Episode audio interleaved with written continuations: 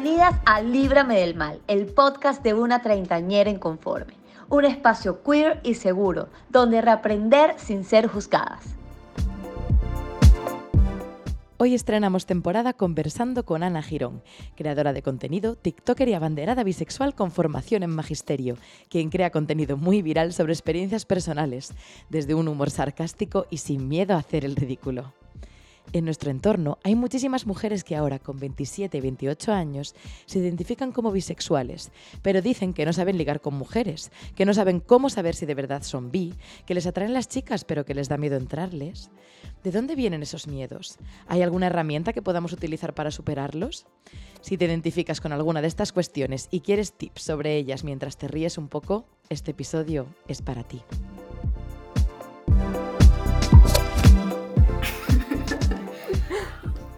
Bienvenida, Ana.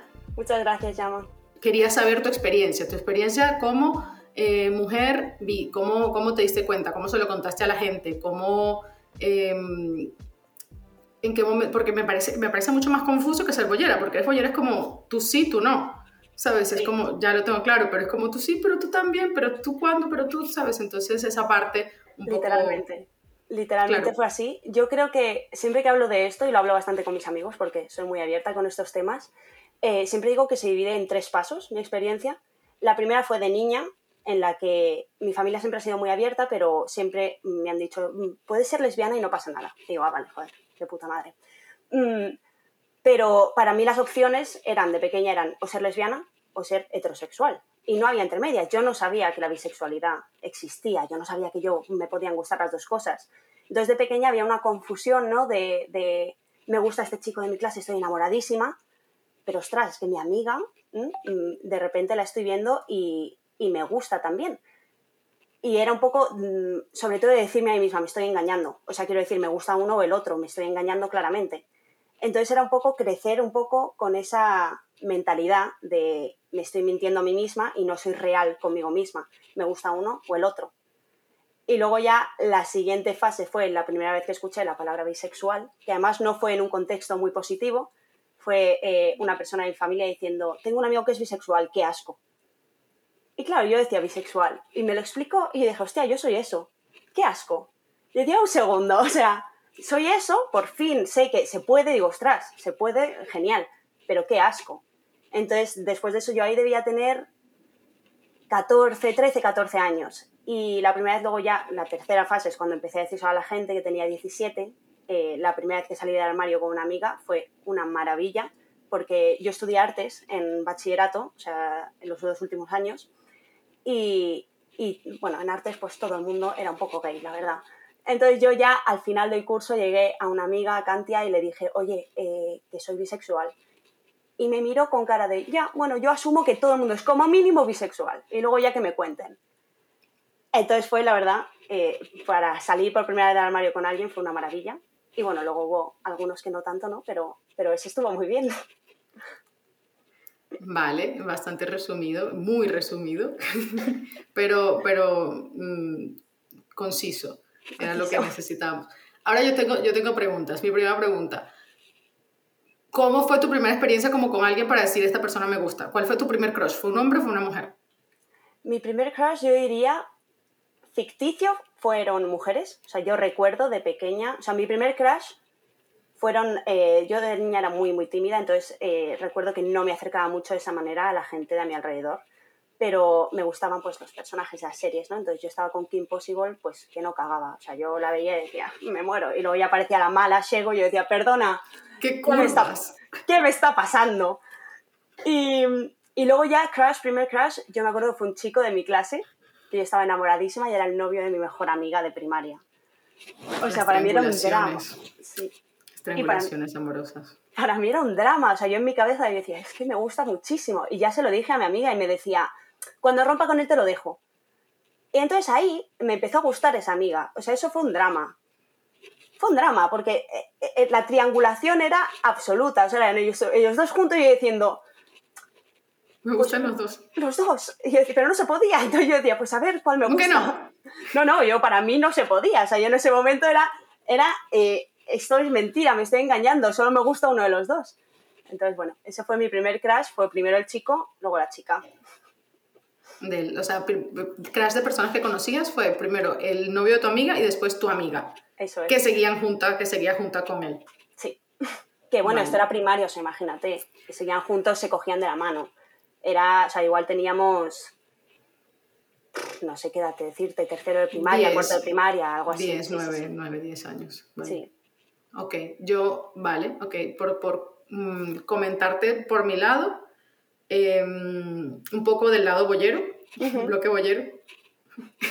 eh, mi primer crush fue como con 5 años.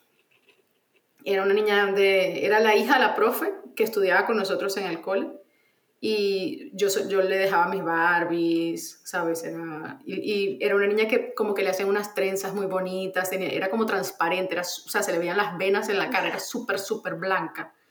Y le hacía unas trenzas y le hacía como a talco, o sea, me acuerdo de todo, que esto, yo tengo 32 años, o sea, esto fue hace muchísimo tiempo. Se llamaba Macrina. Y mi planta, tengo una planta aquí en casa que se llama Macrina, en su honor. Me muero. Qué monada, por favor, es que no puedo.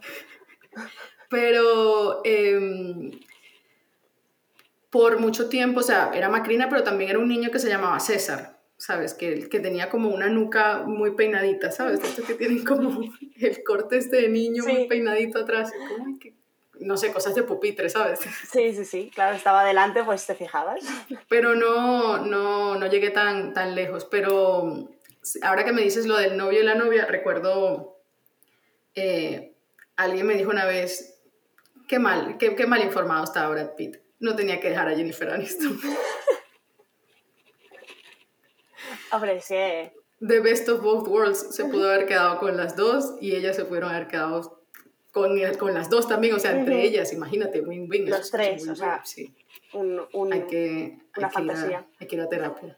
Pero imagínate todo lo que nos hubiese dado, todo lo que nos hubiese dado una trieja entre Brad Pitt, Angelina y Jennifer Aniston. Yo me muero, yo me muero, me muero. O sea, me mato aquí mismo. Espontáneamente, en plan. Sí, sí, hago clic. Ya está. O sea, Ana, no más. Vale, ¿y qué pasó entonces con, con los de primaria? O sea, pues nunca. no, yo, de hecho, yo nunca he tenido una relación seria, o sea, quiero decir.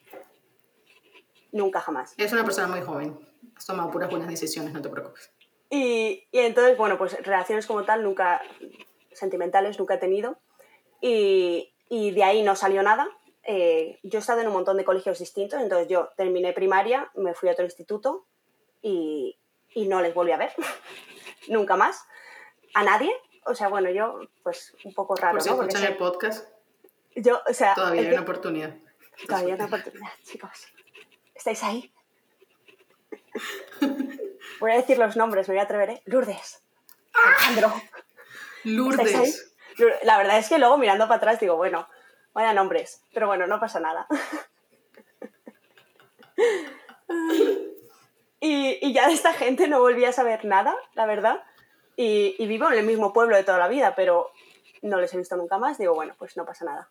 Y luego ya pues ya pasé al instituto y ahí ya empecé a notar más cosas, ¿no? Pero, o sea, ya me empezó a gustar más gente, más chicos o chicas y bueno, seguía con eso de no sé si pueden ser los dos, pero hasta ahí, hasta ahí llegué en primaria. Hasta los 14 que te dijeron bisexuales, qué asco. Y tú, ah. Eso es. Y dije, oh, qué asco, yo, ya.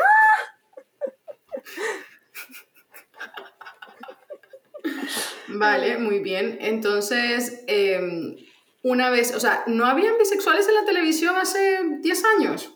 Yo, la, la, primera vez que tengo conciencia real, luego seguro que si me lo reviso hay mucha más gente, pero la primera persona mm, mm, de series que yo tengo conciencia de ser bisexual de manera abierta es Clark Griffin de The Hundred, Los 100, eh, que lo abren así en la segunda, tercera temporada, llega Alexa y esto es una fantasía y yo me enamoro y entonces yo ya además empecé a hablarlo de manera más abierta, en plan, mira, perdona, yo es que a esta mujer me la empotro.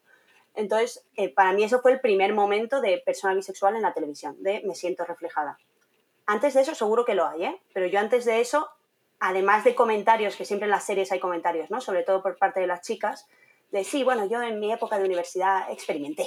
Y entonces solo lo ponen, lo abren así, ¿no? Como, ah, le gusta Claro, pero te lo, te lo, dejan ver como una etapa, no te lo dejan ver como un, como un método, como un estilo de vida o como una orientación de verdad que, que va a continuar en el tiempo.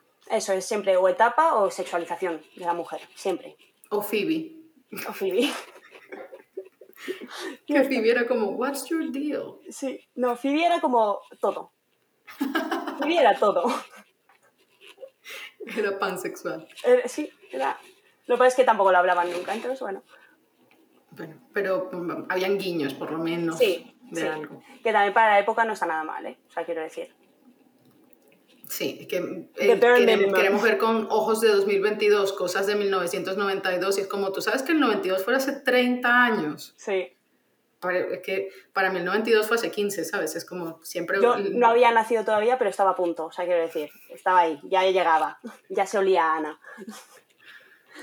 Bueno, em, entonces, eso, un poco de eso. y ahora mismo yo quiero seguir con la historia. La primera vez que besaste a alguien fue un tío. Ah, bueno, a ver. Bueno. Besa, claro. Quiero decir, están los picos entre amigas, ¿no? Que para ellas eran picos entre amigas y para mí muchas veces también. Pero luego también estaban lo que para ellas eran picos entre amigas y para mí era, ¡Oh, Dios mío! ¡Me ha besado! Entonces, picos probablemente chica primero, no recuerdo exactamente, pero 100% fue una chica primero. Y, y ya besarme lío tal fue un chico lo primero. Vale, vale, sí, ok.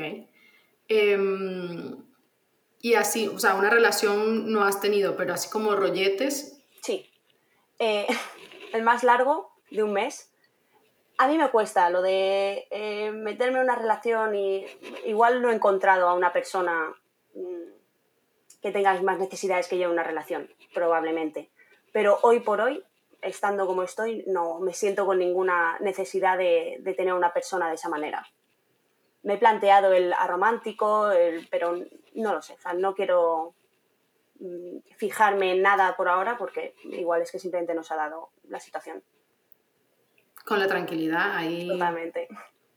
Hay, hay gente para todo el mundo y es, muy importante eso, o sea, es mucho más em, sano o más, más sincero eh, estar sola de esta manera que estar con alguien por estar con alguien, ¿sabes? Sí, forzarlo. Perder el mm. tiempo. Entonces, ¿enamorarte? ¿Te has enamorado o no te has enamorado? No. Y mis, amigas, uh. mis amigas siempre me dicen que sí, que tengo que haber sentido eh, el enamor, o sea, que, tengo que haberlo sentido, igual no lo he identificado. Pero yo, hoy por hoy, miro para atrás, miro a otras personas que me han gustado, qué tal. Igual es que yo me estoy esperando una cosa del amor, del enamorarse, que no es, pero yo no he sentido nada que yo haya dicho, ostras, me he de esa persona. Vale, ok. Entonces era más, más que nada por, por ver cómo un poco si, si tenías controlado en un vínculo con quién te veías más en un futuro, con una mujer o con un hombre o... Eso sí lo tengo más o menos claro. No sé si quiero una familia, no sé si quiero niños, mm, pero si en algún momento me estableciera de manera ya estable con una persona para el resto de mi vida, siempre me he visto más con una mujer. Interesante. O sea, conecto muchísimo más a todo el nivel mm, psicoemocional, muchísimo más con las mujeres que con los hombres. Muy bien, bueno, vale, muy bien, eso era un poco lo que, lo que, lo que te preguntaba. Em, yo en, en, mi, en mis descubrimientos, yo, yo comencé con mi mejor amiga, que es eh, de esto que es tu mejor amiga, es tu mejor amiga y surgen cosas, ¿no? Y antes de eso tenía noviecitos, de estos de colegio, de besarse, de tal, y a mí me gustaban mis noviecitos. Pero ya llegó un momento en que me sinceré, en plan, creo que veía a los...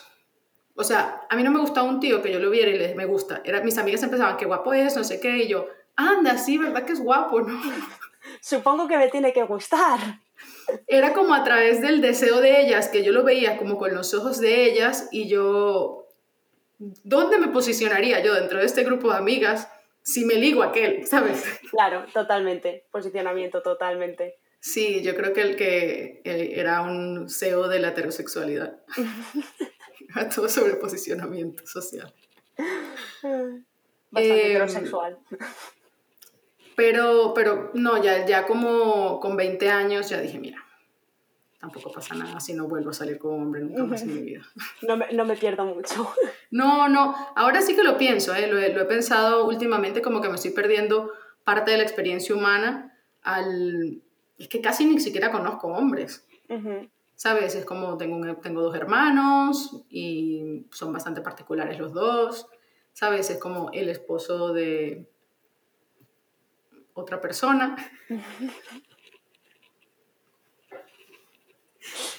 Eh, más o menos así, ¿no? Pero no, no conozco tantos hombres, entonces sí creo, hay veces que veo a los hombres haciendo cosas como que yo considero positivas o tiernas o, tal, y es como, anda, los hombres son capaces de eso, de sentir eso, o sea, como que me ah, sorprenden todo el tiempo. Sí. sí, que me sorprenden todo el tiempo, es como, yo pensé que esto, esto jamás vería un hombre, no sé, haciendo eh, a veces los veo como haciendo el tonto, siendo muy tiernos, o sea, pero no desde el punto de vista como es un tierno un hombre, como sabemos que es tierno un hombre, sino como expresando o más, vulnerabilizándose de alguna manera y tal. Y es como, anda, que los hombres sienten así o piensan así. De hecho, veo mesas de hombres en bares y yo digo, ¿qué has, ¿de qué hablan cinco hombres sentados? ¿Por cómo quedan?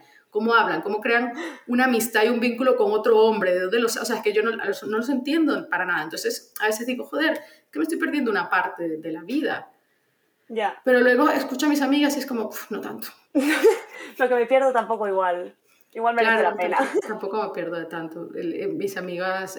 pero ahora, que es un poco el tema del, del que hablamos hoy o el tema que traemos hoy, es la cantidad de mujeres que tengo a mi alrededor que son todo el tiempo como tía, es que yo creo que a mí me gustan las tías. O sea, vamos a ver, yo veo una tía y es que me pareció guapísima. Es que la dependiente de no sé dónde, yo, yo estaba ligando conmigo y no sé qué. Es que de esta, o, un grupo de heterosexuales, son todas heterosexuales, salen de fiesta y se besan todas con todas. Todas ellas, todas ellas. Pero luego por la mañana es, no, son cosas de amigas, que igual lo son, ¿eh?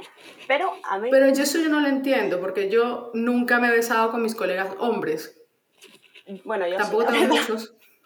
Pero claro, tú eres bisexual, o sea, es como. Sí, vale, es verdad. Marcando la heterosexualidad, yo no me voy besando con mis amigos y digo, pues, es que somos colegas, ¿eh? Es como, somos tan colegas que nos comemos la boca, ¿sabes? Nunca me ha pasado eso. Entonces, ¿qué tan de amigas es? Entonces puede ser. Hay veces que es como, no, es que como las mujeres desde un príncipe, o sea, desde siempre se abrazan, se, se saludan con besos y tal, y, y la masculinidad está tóxica de, eh, no homo, ¿eh? ¿Sabes? Que son así más distantes. Que se abrazan así con palmadas. Hacen... Cuanto mucho. Sí. Em, entonces, no sé si va, si, si facilita un poco esta, o sea, el espectro lo tienen como más sensible, más a mano o tal entre mujeres que entre hombres, que es como para que un hombre ya le coma la boca al otro, así de colegueo, es, eh, es más difícil, pero sí, o sea, uno, salen de fiesta, todas se comen la boca entre todas. Dos, siempre están como, oh, pero es que claro, eh, tengo amigas que en plan, yo llevo años intentando ligar con mujeres, años. Y yo, ¿y qué ha pasado? y es como que no, que a mí, que nada, que no me, no, me entran, que, mm, no sé, que, si llega a haber así como algún contacto, así como ya se ponen a hablar, nadie besa a nadie, todo se queda así. Eh, entonces es un poco cómo, cómo, lo ves tú. Yo creo que, o sea, esto que me estás contando, esto último, sobre todo lo de eh, la complicación, ¿no? De dos mujeres pues se ponen a hablar tal y luego no pasa nada. Creo que eh, hay una parte que es más fácil entre mujeres, que es llegar a una intimidad mm, psicológica, incluso física, que como estabas diciendo, que nos viene ya pues desde pequeña, nos abrazamos, hacemos em, fiestas de pijamas y dormimos juntas en la misma cama. Eh, nos duchamos juntas. Yo me duchaba en los campamentos para tener más agua, más tiempo. Yo me duchaba con todas las chicas, todas juntas. Eh, esa parte es más fácil, pero luego también es un poco más confuso, yo creo. O sea, quiero decir, eh, ¿dónde está la línea entre esta chica quiere algo conmigo o esta es la manera que, tengo, que tenemos las mujeres de relacionarnos entre nosotras? O sea, quiero, no sé si me estoy explicando, pero tú No, no, por supuesto que estás explicando. Yo soy mujer y vivo todas estas cosas también, sí o sea, tú te pones a hablar con una chica y, para mí a veces es un poco confuso de decir, ¿está hablando así porque quiere algo conmigo? ¿O está hablando así porque habla así con todo el mundo, con todas las chicas? Porque, o sea, es, es mucho más sencillo para mí ver eh, si un hombre se siente atraído hacia mí. Porque una chica me dice, eh, tía, esos pantalones te hacen un culazo, y me lo ha dicho esa, pero me lo han dicho también las tres del baño de la discoteca y me lo ha dicho mi amiga antes de salir de casa. Sin embargo, si un tío te dice eso, uno, le pongo cara de qué coño me estás contando, ¿no? Y dos, eh, eh, ya sé al menos que se siente atraído hacia mí. Entonces yo creo que entre mujeres, desde mi punto de vista, desde mi experiencia, es mm, bastante más complicado saber cuándo hay algo o cuándo se pueden sentir atraídas hacia ti. Y luego yo, que también sigo siendo un poco tímida con, estos, con estas eh, cosas, sé que también me cuesta hacerlo ver por mi parte. Claro, un poco por... también... O sea, lo de la sororidad, lo de impulsar a las mujeres, tú la ves y dices, tía, este eyeliner te queda puto genial, qué ojazos te hace, qué pibón, y todavía con todo esto tú dices, ay, quieres ser mi amiga, qué feliz. totalmente, totalmente. Yo creo que debería haber eh, un... Una señal. Una señal, una clave, una, un, algo, un... Tía, me encanta. Algo así como darse la mano pero hacerse así. Sí, eso, eso, es algo, algo. Sí. Yo me acuerdo en, en, Tumblr, yo no sé si tú utilizaste Tumblr, pero... Soy pues, mayor. Pues era la red social para mí que, eh, en la que empecé a hablar de toda mi sexualidad y todo eso hace ya mil años. Y, y mm, había una señal, que luego nunca la utilicé, porque imagínate la vergüenza, pero había una señal para identificar a otra gente de Tumblr, que era, me encantan tus cordones de los zapatos. Y entonces si la otra persona era de Tumblr, tenía que decir, gracias, me los ha regalado el presidente. Ah, para mí eso era una fantasía, pensar que en algún momento de mi vida me iba a encontrar con alguien que me dijera eso. Digo, pues vamos a hacer eso, lo mismo, pero mm, para las mujeres, para el boyerismo, vamos, un poquito. Vale, ¿y qué, qué, dirías? Porque me encanta tu outfit, no se puede porque ya... Claro, es que es algo complicado, ¿eh? No lo sé, no, no lo sé. Mira, por, por, por mi parte, una amiga me decía el otro día, pues nada, he salido con una tía, mi amiga también bisexual, muy como socializada de salir con tíos, no sé qué. Eh, pues he salido con una tía, me ha encantado y tal, pero bueno, no, pasamos seis horas juntas y no pasó nada. Y yo, ok. Em, tienes que un poco propiciar el beso. Sí. Y me dice, pero ¿cómo se propicia un beso? Y yo, bueno, con silencios, que te le quedas mirando, una cojita a mano, algo, ¿no? Entonces el pelo de la cara. Claro, claro. Pues nada, ella que no. Y una de las cosas que, que yo le dije es que si tú quieres que una mujer te entre, necesitas dejar muy, muy, muy claro que estás interesada. Y no es con, me gusta tu outfit, no es con, con, guau, qué rímel de pestañas, o sea, es, tía, eres guapísima, o sea, desde que te vi, o sea, si no, primero tiene que venir de parte de la que quiere ser besada, porque si tú no besas, hay gente que no besa. Hay gente que no, no entra, hay gente que no da el primer paso.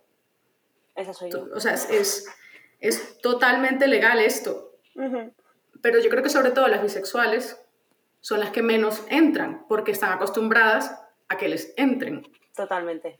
Entonces, tienes que dejar muy claro que eso es lo que quieres. O sea, que, que no, uno, no te estoy ofendiendo, y, o, pensando lo que no es o confundiéndome.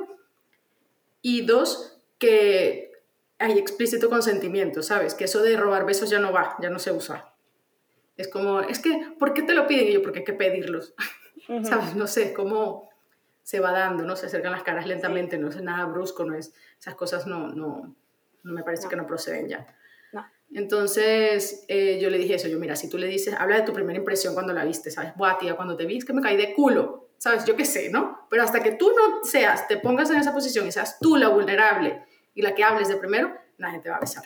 Me voy a coger un cuaderno para tomar notas. voy a empezar a decir, vale, me caí de culo. pero es que claro, eh, yo soy de las que no entro. Yo, mi, mi mejor táctica es quedarme muy quieta a ver si alguien me hace caso. y viene hasta aquí, se toma la molestia. Yo, es como, el otro día estaba leyendo un libro que tengo ahí que, em, que se llama Poder. Es un libro que está como que lo prohibieron en las cárceles o así dice TikTok. TikTok dice eso, que es un libro porque los, los, los inmates lo estaban utilizando para manipular a los guardias, porque es un libro bastante sobre la, las leyes del poder y no sé qué. Y creo que fue en ese libro que vi, eh, porque es que este tío tiene varios libros y yo estoy leyendo otro, que es, que es Las leyes de la naturaleza humana. que dice que, que, una de las em, tácticas que puedes utilizar es, si te gusta A, liga con B, con la que tienes al lado. O sea, porque esa, como no te gusta, puedes sacar toda tu personalidad. Te sueltas totalmente. Sí, de ligoteo y mm, sin esperar nada del outcome, te relajas, ligas con esta y ya la otra te va a empezar a ver ligando, aunque no sea con ella. Esto un poco eh, eh, lioso, ¿no? Pero a mí me suena a que podría funcionar, pero a, mí, conmigo funcionaría. O sea, yo veo a una mujer despampanante ligando con una tía a mi lado y yo digo, mm, perdona, a las dos, ¿sabes? Pero, a, mí, a mí me suena bien. ¿Y si ya vienen con un amigo? Y ya está, ya es perfecto, ya está. Ana muere. Pero ves, entonces ese, ese tipo de cosas, yo, ellas siempre me dicen, una cosa importante, cuando me dicen, porque eso sí yo no lo sé contestar, pero es que yo no sé qué haría con una mujer. Es que me da, me da miedo, o sea, ah, esto sí te las tienes que apuntar porque las tienes que responder tú. Ok, ok, yo me, lo pienso. Eh, yo no sé qué haría con una mujer, es una. La otra es, em, claro, es que me da palo porque ellas saben tanto y yo no sé nada. Entonces, de estas, de estas que están como iniciándose, ¿no? Cuando empezaron, que era como, claro, esto es una bollera experta y, y vengo yo con mi diploma en plan, soy bisexual. Me di un beso una vez, a veces como... Una vez en una fiesta, una vez olía a una mujer. claro, entonces ellas, ellas también me dicen, es que no sabría por dónde empezar, me da miedo, y me dice, imagínate tú que te ponga un pavo delante, ¿qué haces tú con eso? Y yo, ya, pues que es diferente, es un hombre. O sea, yo tengo tetas, ella tiene tetas, es como, él, él no tiene tetas, ¿sabes? Entonces, ¿qué, ¿qué responderías tú a esto? Yo diría, mm, creo que la parte física con mujeres es mucho más sencilla. Yo, cuando dicen, es que yo no sé qué haría, eh, ¿qué harías contigo misma? O sea, quiero decir, conócete, conoce a tu cuerpo. Eh, una mujer siempre va a estar muchísimo más abierta, en mi experiencia, a la conversación de qué te gusta, qué me gusta. Es muchísimo más sencillo eh, ser íntimo con una mujer. Mm, porque hay, para mí hay otro nivel de conexión, ¿no? De sinceridad. O sea, tú eh, pues empiezas con una mujer, díselo, dile, mira, mm, perdona, no tengo ni idea. O sea, eh, no tengo ni idea de cómo hacer nada de esto. ¿Pero a ti te parece eso atractivo luego? A mí o sea, A mí... No, no, quiero, eh, ah, vengo, o sea, te digo a lo que voy, a lo que me refiero. Además, siendo bisexual, si, si es que, no, es que me gusta que me empotren y me peguen del techo. ¿Te, ¿Te gustaría una persona que dice, yo no tengo ni idea? no sé el que voy a hacer, no sé si soy top, si soy bottom, si... Mm, en ese ya, joder, sí. me, ¿Sabes? No es lo mismo ahí con una, un Big Dig Energy que llegas ahí que... Totalmente. Mira qué reloj tan grande tengo, porque... Hay algo con los relojes, esto es de, entrenar, este no, este es para que me vea los pasos, esto no tiene nada que ver, pero mientras más grande el reloj, más Big Dig Energy hay. Totalmente. Por alguna razón. Creo que... Es verdad, bueno, esto es la verdad que lo que acabas de decir. Creo que igual depende un poco de la persona, entonces, o sea, quiero, es que dicen, no sé qué hacer. Es que para mí es realmente, si esa persona no quiere a alguien como tú, ya está, o sea, no pasa nada. Eh, eh, duele, duele. Mm, pero también igual, pues si te quieres iniciar, esto suena como... Oh, un culto, una secta. en realidad somos una secta. Es un poco... En realidad somos una secta. Lo cierto es que sí. Pero cuando te quieres iniciar ¿no? en esta maravillosa secta, eh, igual pues es, es, cuestión de encontrar a la persona correcta, ¿no? Una persona que, no, que le vaya a dar igual la falta de experiencia o, o, yo también digo, esto igual suena un poco raro, ¿no? Pero mira porno, o sea, quiero decir, quieres empezar a liarte con mujeres, a acostarte con mujeres, eh, mira porno mm, lésbico, eh, que esté bien controlado, que esté bien dirigido, que no sea hecho claramente por hombres, en el que las mujeres se plantan un dildo, ¿no? Y, y se dan. Vale, vale, vale. Em, hay, hay, series muy sugerentes. Este, de The L Word Generation Q, siempre. No la he visto. Em, creo que está en Hulu, entonces no llegan a España muy bien. Yo, yo tampoco, yo, o sea, yo vi unos, unos pocos capítulos y ya no, no, la, no la seguí viendo, pero me sale en TikTok TikTok siempre sabe. Eh, esa es otra manera, perdón que te interrumpa, es una manera maravillosa de saber si te gustan las mujeres. Métete en TikTok 20 minutos y el algoritmo te lo va a decir. te lo va a decir. El algoritmo te diagnostica. Te diagnostica y te perdone, eh, tiene usted eh, bisexualidad, tiene usted lesbianismo. Lo lamento mucho. Ahora que, que, entras en el tema de TikTok, ¿has conocido muchas personas en TikTok? O sea, em, porque hay algo como Lesbian Talk, que es como, es algo, ¿no? Women Loving Women, no sé qué. Ahí, creando el tipo de contenido que creas, que es como tan real, tan gracioso y tal. Em, has, ¿Has conocido gente? O sea, te escriben, tienes fans. Tengo fans, no lo sé, tengo, bueno, tengo... Vale, vamos a empezar. Tengo hecho amigos, em, amigas sobre todo. Eh, aquí en Madrid he quedado con ellas, majísimas. Una de ellas es heterosexual, pero me ha presentado a sus amigas lesbianas, lo cual ha sido una fantasía. Eh, por, em, hablo muchísimo con un montón de seguidores a través de Instagram, me escriben un montón. Eh, y, hay bastantes personas que ya he conseguido mis amigas, o sea, y mis amigues. Tengo un par de, de em, personas no binarias que también mm, escribimos muchísimo. Eh, hay una persona, Spencer, que todo el mundo dice que nos parecemos muchísimo. Entonces es muy gracioso porque dicen que somos iguales. Y, he conocido a muchísima gente del colectivo, eh, gente que gente menor, niños, que a mí al principio me daba así un poco más de cosa, ¿no? Porque o sea, hay que, para mí hay que poner una línea mm, muy clara cuando te escribe un menor por Instagram. Eh, pero me han escrito pidiéndome pues ayuda o mira, es que me ha pasado esto con mis padres. Entonces yo siempre intentando pues mantener un poco ahí el, la línea, no, de profesionalidad, porque no es de profesionalidad, pero de, ser una persona con cabeza. Pero trabajas con niños, ¿no? Yo en mi vida eh, estoy estudiando magisterio. Vale. Entonces, eh, ahora todos los años hago prácticas en colegios y ahí tengo contacto directo con niños. Em, en el que también intento abrir, abrir un poco estas conversaciones, ¿no? Con permiso más o menos de los profesores, pero también intento abrir las conversaciones. Pero a través de TikTok nunca les dejo encontrar mi TikTok, nunca les dejo encontrar mis redes sociales, porque aparte de la parte graciosa ¿no? que, tienen mis vídeos, hay vídeos en los que hablo pues, de kinks, hablo de, mm, eh, pues eh, intenté suicidarme, son cosas que igual los niños, no que no puedan ver, que igual no pueden ver, pero bueno, que lo que va a pasar es que se lo va a enseñar a sus padres. Este es mi profe, dice que le gusta que la degraden. Pues oye, Igual está un poco feo. Sí, estás, estás a tope con Fleabag, ¿eh? Sí. Que me mato, que me mato. Yo no puedo con esa serie. No, qué maravilla. O sea, me la vi entera en un día. Le dije a mi mejor amiga, empezado a ver esta serie. Bueno, he visto esta serie y me dije, ¿cuándo? Digo, ayer. Entera. Qué maravilla.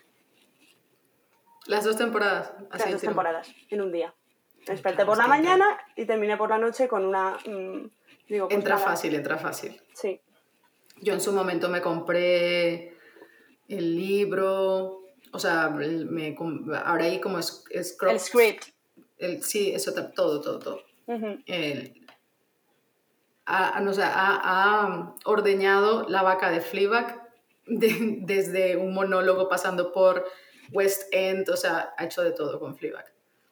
Está, está muy bien y, yo creo que el, el, éxito de Fleabag es eh, porque es súper, ¿cómo se dice? Relatable, es muy... Eh, sí, eh, que te sientes... Identificado, no, Identificado, sí.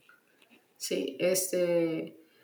Creo que muchas mujeres, es, como se te, te da como un luz a esa sombra que tenemos todas. Que como todas somos en realidad Fleabag. Sí, sí, totalmente. Lo que pasa es que nos da vergüenza.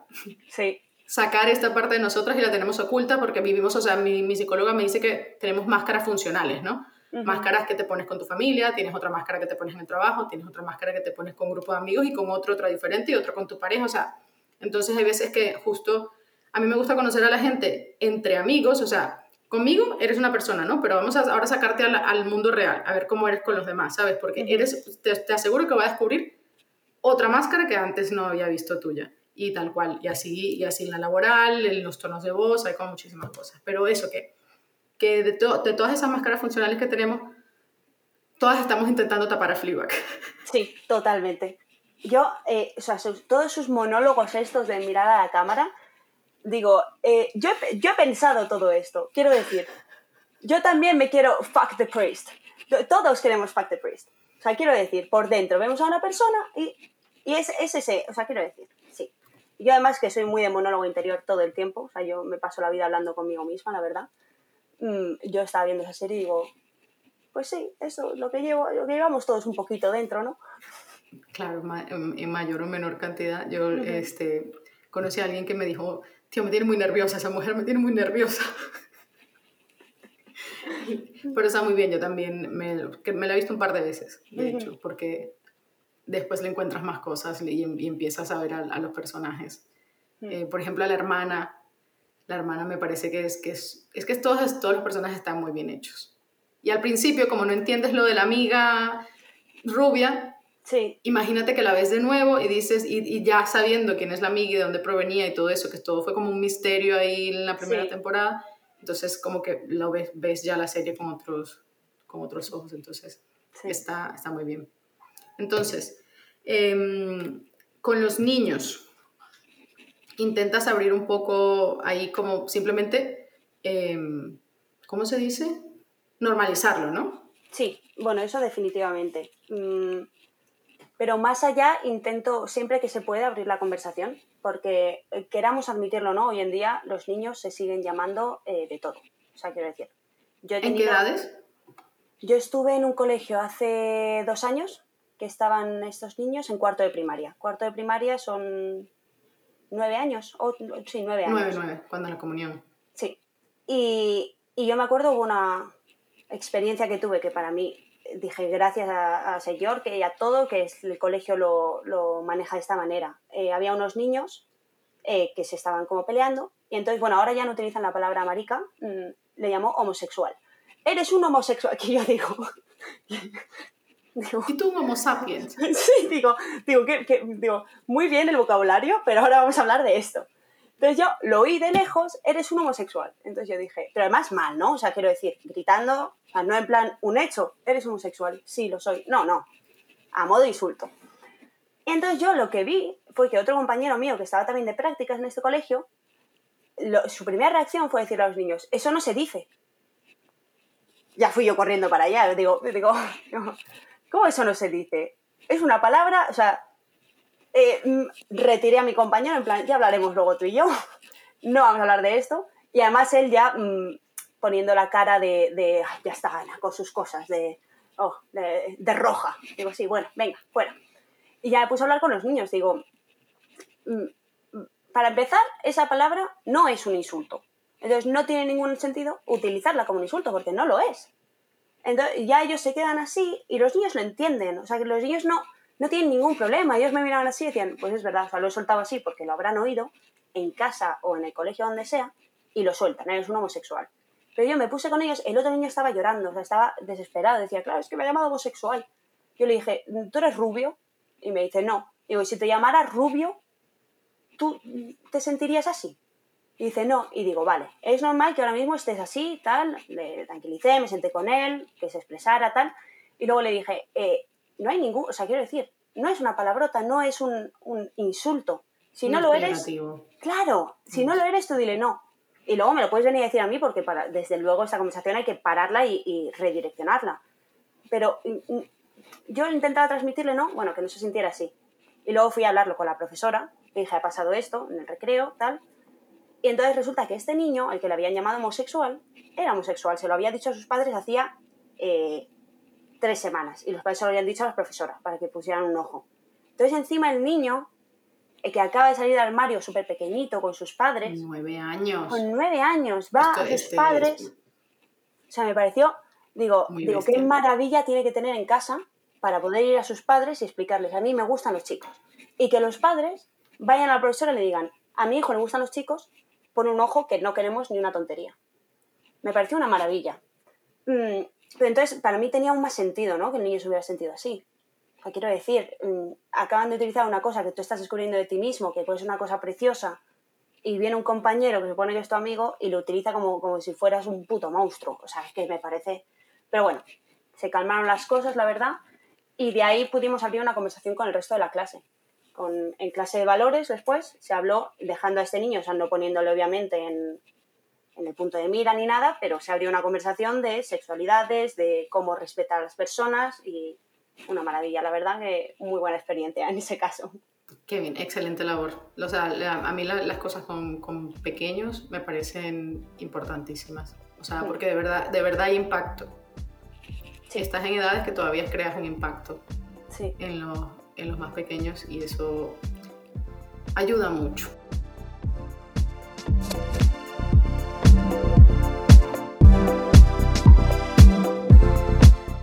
Muy bien, una vez que hemos hablado de la parte profesional y el impacto que puedes tener en tu día a día, también quería saber cómo transitas las redes sociales y cómo decides qué contenido crear. Vale, pues a ver, yo para crear contenido, la verdad es que lo que hago es pasarme demasiadas horas en TikTok, demasiadas. Yo empiezo a hacer scroll y pues voy guardándome sonidos, digo, oye, este tiene, o sea, con este podría hacer algo. Y luego ya, pues me siento en mi cama cuando un día que me veo medio guapa, mm, me imagino en situaciones, es lo que hago. Entonces, pues luego busco la más graciosa, tal, los voy em, grabando y, o sea, ahora mismo debo tener unos 200 drafts de vídeos que grabo y luego digo, esto, ¿cómo, voy a enseñarlo esto a nadie? No que vergüenza, esto no tiene ninguna gracia.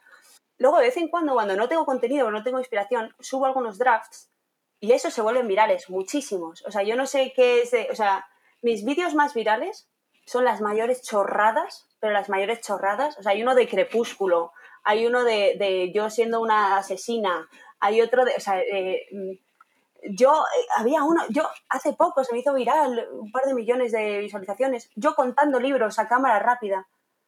Yo subí eso porque no sabía qué subir. De repente me pongo a contar libros la gente, ¡ah, ASMR! Uh, o sea, lo que se hace viral es la mayor chorrada siempre. Pero luego lo que me mantiene las visitas más o menos estables son los vídeos en los que hablo o de sexualidad o de salud mental. Que cuando digo a salud me digo, me refiero a mala salud mental, ¿no? Que es yo riéndome mis propios problemitas. Entonces la gente, bueno, pues yo creo que los TikToks que mejor van son los que la gente eh, los ve y no se están riendo de ti, se pueden reír de sí mismos, ¿no? O sea, se sienten identificados dicen, sí, joder, yo es que también eh, cuando estoy triste me pongo eh, las peores canciones de Taylor Swift de llorar eh, para quedarme hundida en mi cama y, ahogarme en mi propia mierda. Entonces la gente dice, ah, sí, yo también. Son esos, para mí los, los que los que mejor van siempre. Yo te conocí con el Stitch de What is the scene in a movie that makes you go like women? Women, sí. Ese ese aún me siguen haciendo duetos de ese. O sea, aún de vez en cuando me meto y es otro dueto. Porque claro, hay un montón de escenas que la gente dice, women. Entonces, ese, eh, o sea, a mí en Holanda, visitando a mi mejor amiga, me han reconocido en una fiesta en Holanda, que yo siempre pienso en Holanda, ¿por qué? Porque no puedo tener mis seguidores aquí en España. En Holanda me han dicho, ¡Ah! tía, tú eres la de... Y yo, sí, women, do the thing. women. Y, y sí, o sea, son siempre, la verdad es que son siempre las mayores chorradas las que se hacen virales. A mí me, hace mucha gracia, de todas formas, mi padre se parte. O sea, no porque le haga gracia a mi contenido, porque es un hombre blanco y heterosexual, eso quiero decir, es claramente no el nicho a por el que yo voy. Pero le hace mucha gracia que la gente mm, me vea eh, teniendo una conversación irreal con mi ansiedad y mi depresión y, y, que la gente se ría tanto, ¿no? Entonces se parte. Ese es buenísimo, el de, he conocido a alguien ¿qué hacemos? ¿Qué hacemos? Hay que huir. Son cosas, ¿no? Pues que yo escucho el sonido y digo, esa soy yo, esa soy yo. Bueno, no solamente el engagement, pero también qué te comentan más y qué tipo de comentarios te ponen. Me ponen, mm, hay dos tipos, hay tres tipos. Uno son los jajaja simplemente o los etiqueto a alguien, que esos, bueno, pues están muy bien para las visualizaciones, pero no es como un engagement real en el que yo pueda contestar. Eh, luego está el hate, que gracias a todo, eh, es mínimo. Yo en mi caso tengo muchísima suerte. La gente de los haters, los haters, yo no, no, por suerte no tengo haters. De vez en cuando viene alguien de la Iglesia Católica y me dice que la religión eh, dice que mi modo de vida es un puto infierno. Digo, bueno, pues eh, lo siento mucho. Reza por mí. Y luego están la maravilla de comentarios de eh, muchas gracias por tu contenido, jaja, qué gracia, entonces me escriben por Instagram, eh, haz más de este tipo, o en los directos, que ahora estoy haciendo menos, pero en los directos que es donde se interactúan más en tiempo real, ¿no? que a mí eso me gusta mucho, me viene muchísima gente con sus historias eh, de problemas o de, pues yo salí del armario así, creamos una conversación. Yo los directos los disfruto muchísimo, la verdad, porque es donde más puedo hacer, o sea, donde más engagement tengo, o sea, ellos vienen, me comentan, se quedan un rato, se van, reconoces a la gente ya, ¿no? Porque llega un momento en el que hay ciertas personas que me comentan en casi todos los vídeos. Yo no sé qué hacen con su vida, pero todos, sus, todos mis vídeos les salen. Entonces tengo comentarios en casi todos mis vídeos de ciertas personas que yo para mí ya lo veo y digo, Elena, ya la, reconozco y, digo, joder, como si fuéramos amigas de toda la vida. Y, no, pero se siente así, la verdad. Lo de la comunidad virtual es muy importante y para muchas personas con menos acceso a un, entorno presencial, sobre todo, ¿sabes? Porque es, como súper cliché de las lesbianas, que como que no te gusta alguien a, menos que esté a 200 kilómetros, que nunca te va a gustar uno en tu ciudad, porque es como muy de bolleras eso, ¿no? De todas formas, a mí me parece que los directos son lo peor, me parecen incomodísimos de hacer. Yo hablo de, pues, lo que la gente pregunta, o sea, yo realmente hablo la conversación y me estoy maquillando y pues yo hablo. A mí me encanta hablar, o sea que total. Entonces, ya hemos respondido cómo ligamos, no lo hacemos. Cómo ligamos, no lo hacemos. Esperamos. Eh, nos quedamos quietas hasta que nos liguen y propiciamos el beso siendo asertivos y mirándonos intensamente. Luego, para cerrar, entre tías y tíos, ¿El espectro tuyo cómo es en porcentaje? Vale.